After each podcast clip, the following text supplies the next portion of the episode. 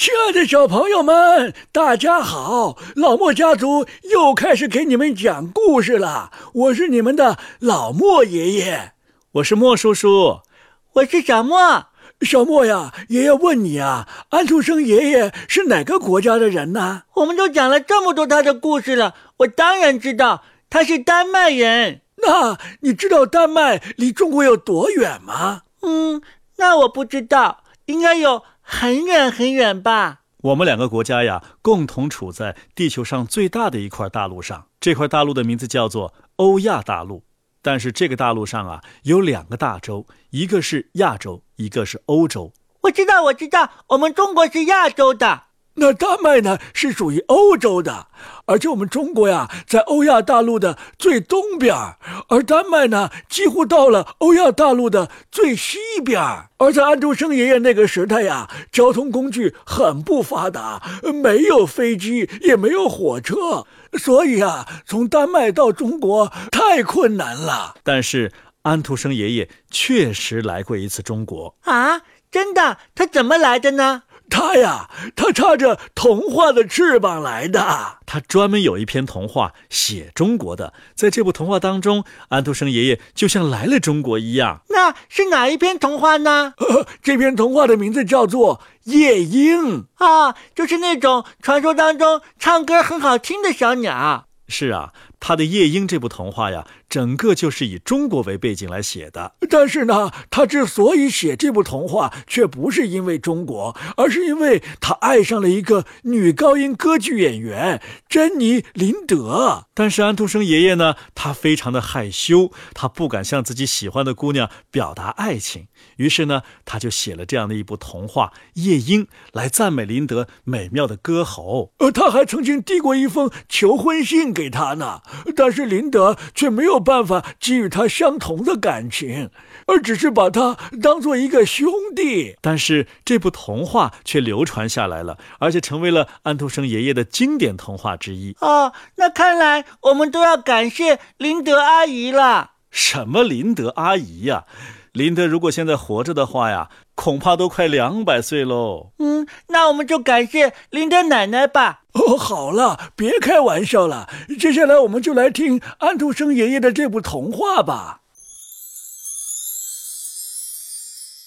《夜莺》，安徒生，演播及微信公众号“老莫家族”，上集。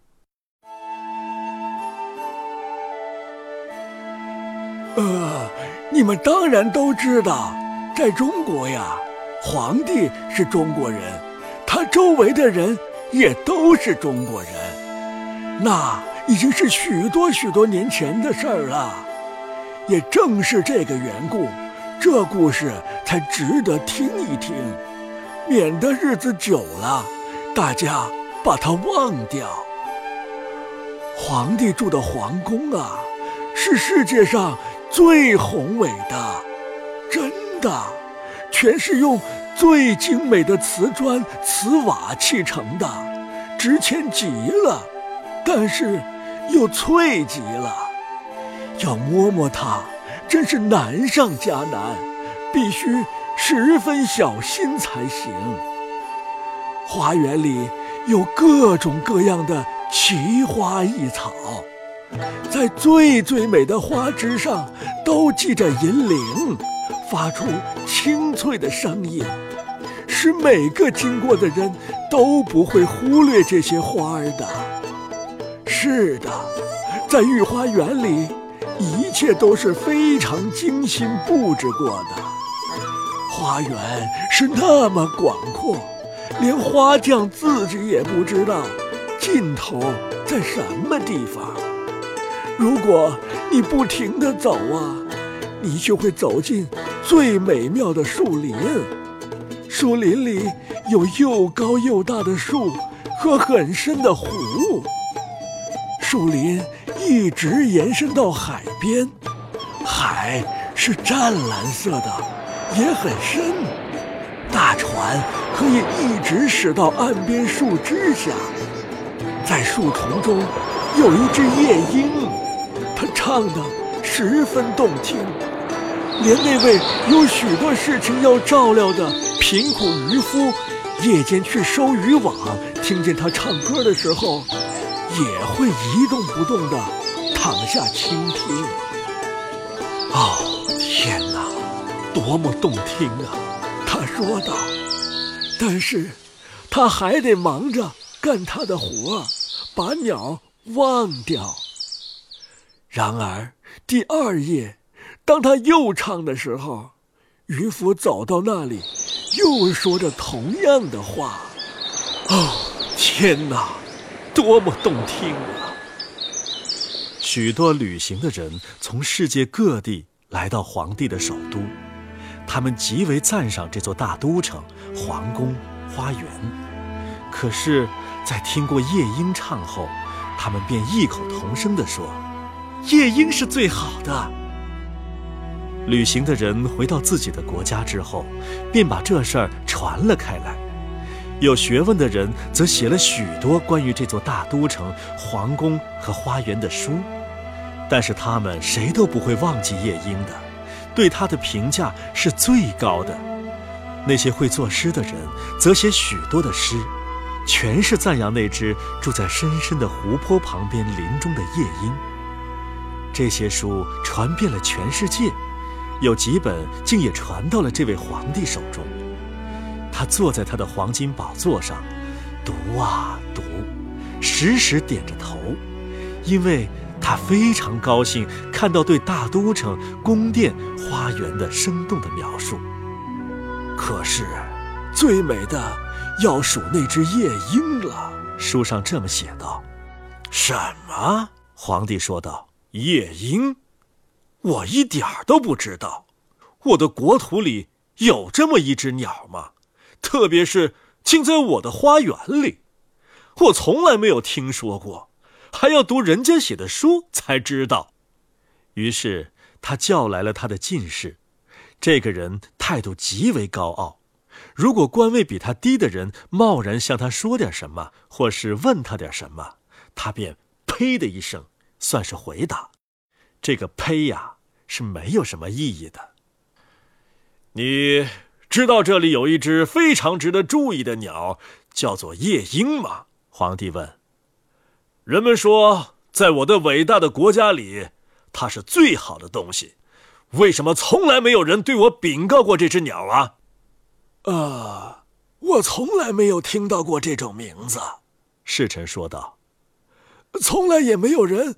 引他来朝觐过，我要他今晚来这里唱给我听。”皇帝说道，“全世界都知道我有什么，我自己却不知道。”呃，我从来没有听到过他的名字。”侍臣说道，“好，我去找，我要找到他。可是，到哪里去找他呢？”侍臣从一道台阶跑了下去，又从另一道台阶跑了上来，穿过大厅，跑进走廊。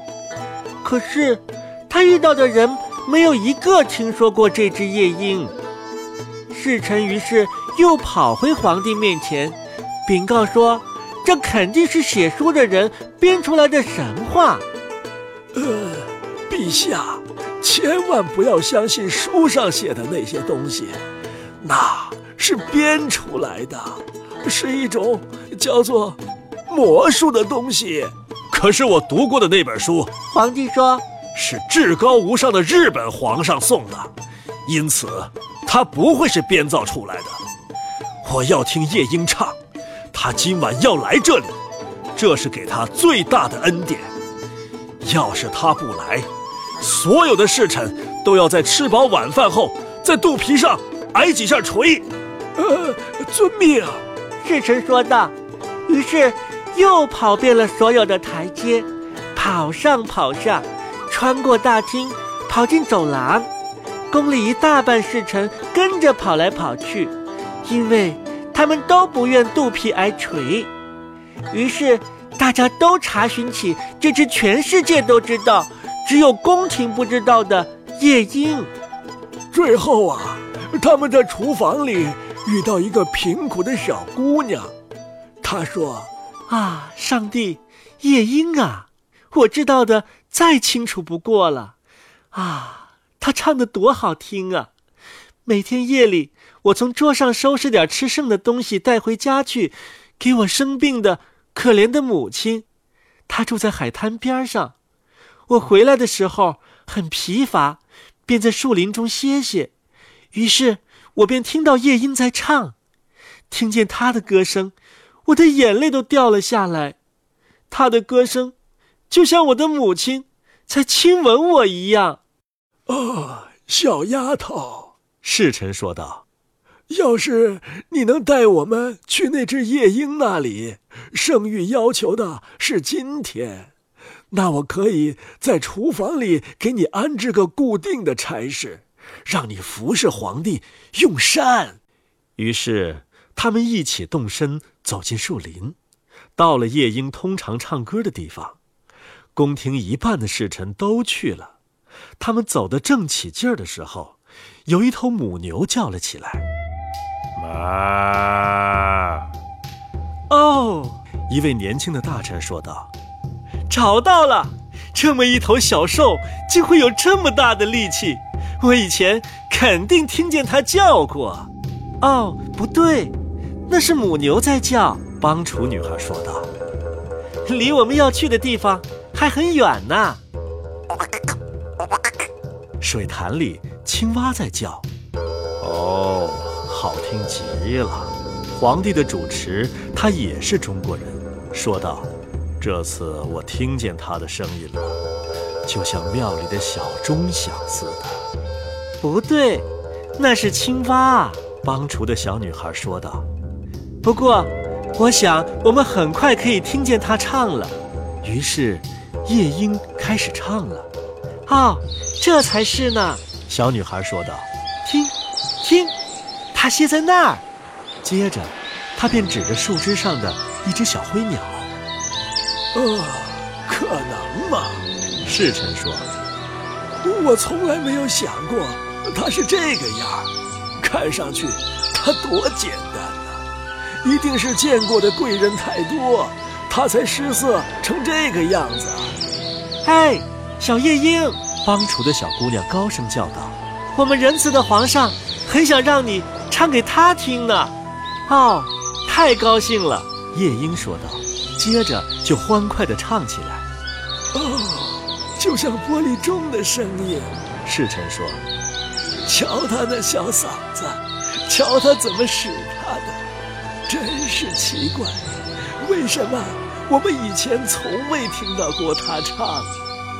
他在宫廷里一定会大大成功的。”嘿，我还要为皇帝再唱一支歌吗？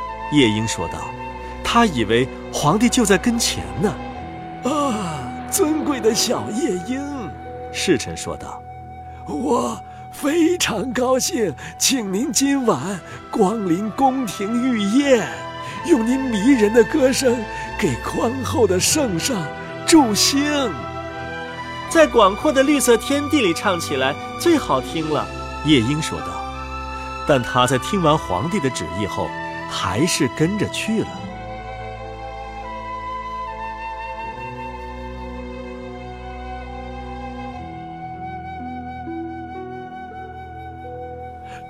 小朋友们，安徒生爷爷的童话《夜莺》啊，今天就播到这儿了。夜莺跟着大臣们回到了皇宫里，要去面见皇帝。后面会碰到什么样的事情呢？他会过得快乐吗？嗯嗯，这都是我所关心的问题，呃，也是小朋友们关心的问题。那就请小朋友好好的睡觉，明天晚上继续来听这部童话吧。好了，小朋友们。晚安，再见。